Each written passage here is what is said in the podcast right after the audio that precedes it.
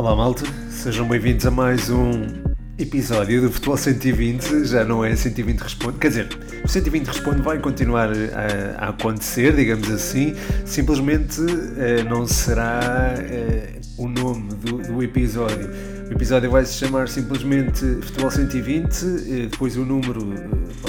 este vai ser o 121 eh, depois, eventualmente, uh, existirão 120 Responde, uh, vai continuar a existir a rúbrica, vou continuar a deixar o sticker das perguntas, vão continuar a haver perguntas da vossa parte, se, se tudo correr bem, e vou continuar a responder, ehm, mas também vou incluir episódios como este, em que irei abordar alguns temas soltos, um, ehm, e podem ser vários temas, neste caso é só um, diz respeito ao primeiro tripulante português, digamos assim, na nave dos oitavos de final da Champions, o Benfica, que eh, derrotou a Juve num jogo fantástico, eh, 4-3, e que, lá está, nesta mudança de formato vem mesmo a calhar, não é?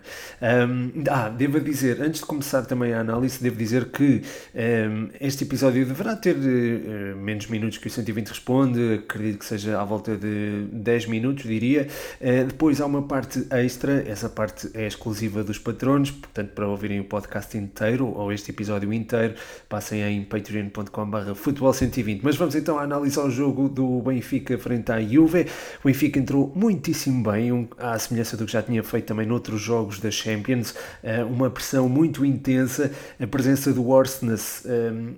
ou do Freddy, eu se calhar prefiro chamar-lhe chamar Freddy, um, na, na faixa uh, esquerda uh, a vir um bocadinho para o meio uh, permitiu as subidas de Grimaldo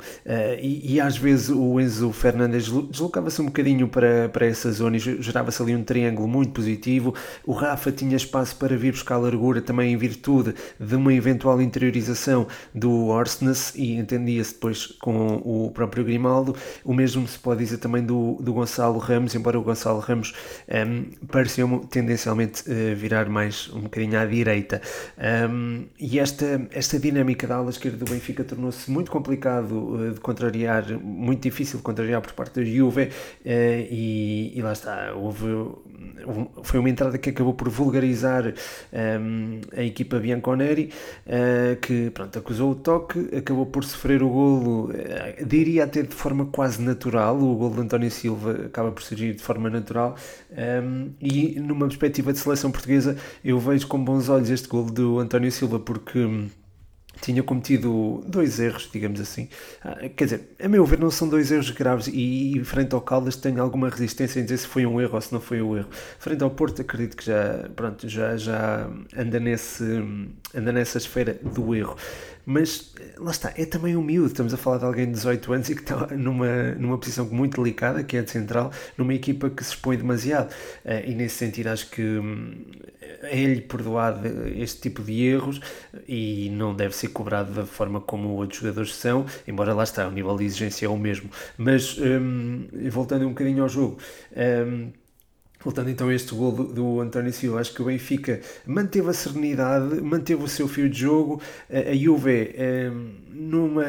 numa jogada um bocadinho descontextualizada daquilo que é o jogo, eh, conseguiu ganhar um canto. Na sequência do canto, acaba por marcar. A Juve tem esta característica de aproveitar muito bem os lances de bola parada, já tinha eh, marcado ao Benfica em Turim, precisamente através desta via. E, e, lá está, o jogo aqui podia mudar se o Benfica tivesse uma abordagem diferente e se não tivesse a serenidade que tem tido nos momentos mais complicados manteve a serenidade, manteve a sua personalidade e a resposta ao golo foi, enfim, eh, surgiu através de uma grande penalidade cometida por eh, Quadrado e que ajudou e catapultou um, ehm, o Benfica para uma, uma exibição de gala. Eu acho que já estava a ser feita antes mesmo até do, do, gol do, do, do primeiro gol dos encarnados. Este gol de João Mário veio reforçá-la e o gol de calcanhar do Rafa, enfim, foi, uma, foi a cereja no topo do bolo daquilo que foi, a meu ver, uma primeira parte quase perfeita do, do Benfica. Um, eu, destaco mesmo esta, este, este papel na interiorização, tanto do Arsenas, ou do Freddy,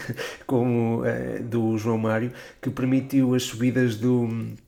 do Bá e do Grimaldo, sobretudo o Grimaldo, que se envolveu muito bem e o Grimaldo também, a meu ver, nesta partida esteve também eh, bastante competente no capítulo defensivo. É, é um jogador que tem, é que são conhecidas as suas dificuldades nesse aspecto, mas eh, creio que lidou muito bem com, com as ameaças que vinham do, do flanco direito da Juve eh, e, e, a meu ver, esteve, esteve particularmente bem. Um, ah, é, é, também destacar, obviamente, os golos do, do Rafa, marcou este e marcou outro no, no, início da segunda parte, e também o espaço que é dado através da, da largura quando o, o João Mário e o Orsnes se, se movimentam, um, enfim, em movimentos horizontais uh,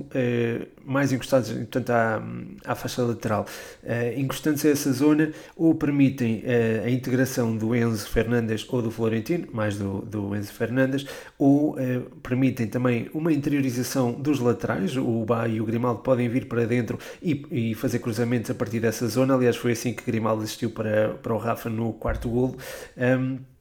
ou podem também abrir ali uma cratera com esta movimentação no corredor central que é normalmente muito bem aproveitado pelo Rafa fez uh, o 4-1 uh, eh, no início da segunda parte, foi uma entrada perfeita e foi uma entrada, enfim, que parecia que, que o jogo não, não tinha mudado, não tinha havido intervalo, uh, a Juve veio com alguma passividade que já tinha apresentado no, no, primeiro tempo, o Benfica manteve a cadência ofensiva um, ehm, e, e, pronto, fez o 4-1, acho que o Benfica teve oportunidades para ampliar a vantagem, sou sincero, eu acho que esta, este resultado podia ter tido outros números, um, mas, eh, enfim, não, não aconteceu. O Benfica foi desperdiçando inúmeras oportunidades de perigo, teve imensas. Uh, e, e pronto, depois com o desgaste acumulado um, e pronto, lá está, o Benfica teve um jogo de desgaste emocional muito grande no Dragão um, tinha jogado 120 minutos no fim de semana anterior frente ao Caldas, se bem que esses 120, 120 minutos se calhar já estavam uh, ultrapassados ou já estavam diluídos das pernas dos jogadores mas a verdade é que pronto, tinham tido um jogo eh, particularmente eh, exigente no, na última sexta-feira e pronto, eu acho que veio ao de cima ao cansaço, completamente natural um, ehm, e, e lá está, acho que a faixa direita esteve particularmente vulnerável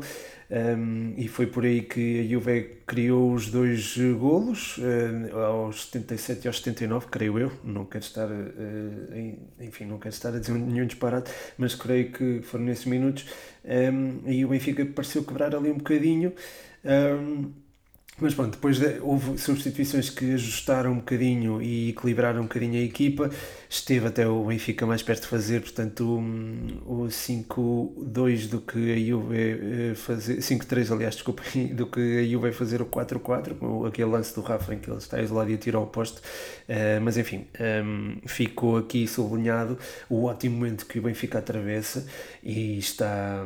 é, é promissor também e estou, estou também bastante curioso para ver como é que uh, as águias estarão uh, na, nestes oitavos de final, porque neste momento são, são tidas, e acredito que sejam tidas, ou o Benfica seja tido como uma das equipas sensação desta Liga dos Campeões. E, e quando eu vi, por exemplo, o Rafa fazer o quarto golo, um, ehm, eu pensei eh, que este Benfica podia ser o Ajax de há uns anos uh, em que chegou às meias finais e só não chegou mesmo à final porque houve Lucas Moura, eh, um fenómeno que aconteceu chamado Lucas Moura, que marcou dois golos uh, em tempo de compensação. Um, e impediu o Ajax de, de, chegar à final. Portanto, eu pensei nisto uh, a dada altura, uh, se bem que, pronto, é preciso guardar algumas distâncias. Acho que o Benfica precisa de qualquer forma de um reforço plantel para ter este tipo de, de abordagem há Mundial a meio do, do ano e isto, apesar de poder prejudicar o Benfica no sentido em que elementos como, por exemplo, o Enzo Fernandes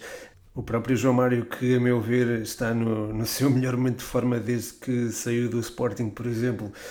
Um, enfim, é, estes dois jogadores, a meu ver, são muito importantes. Podem ir ao Mundial e, e ter algum, enfim, ter algum desgaste no seu regresso. Um, enfim, acho que isso pode eventualmente prejudicar o Benfica ou não. É, no que toca às Champions, até pode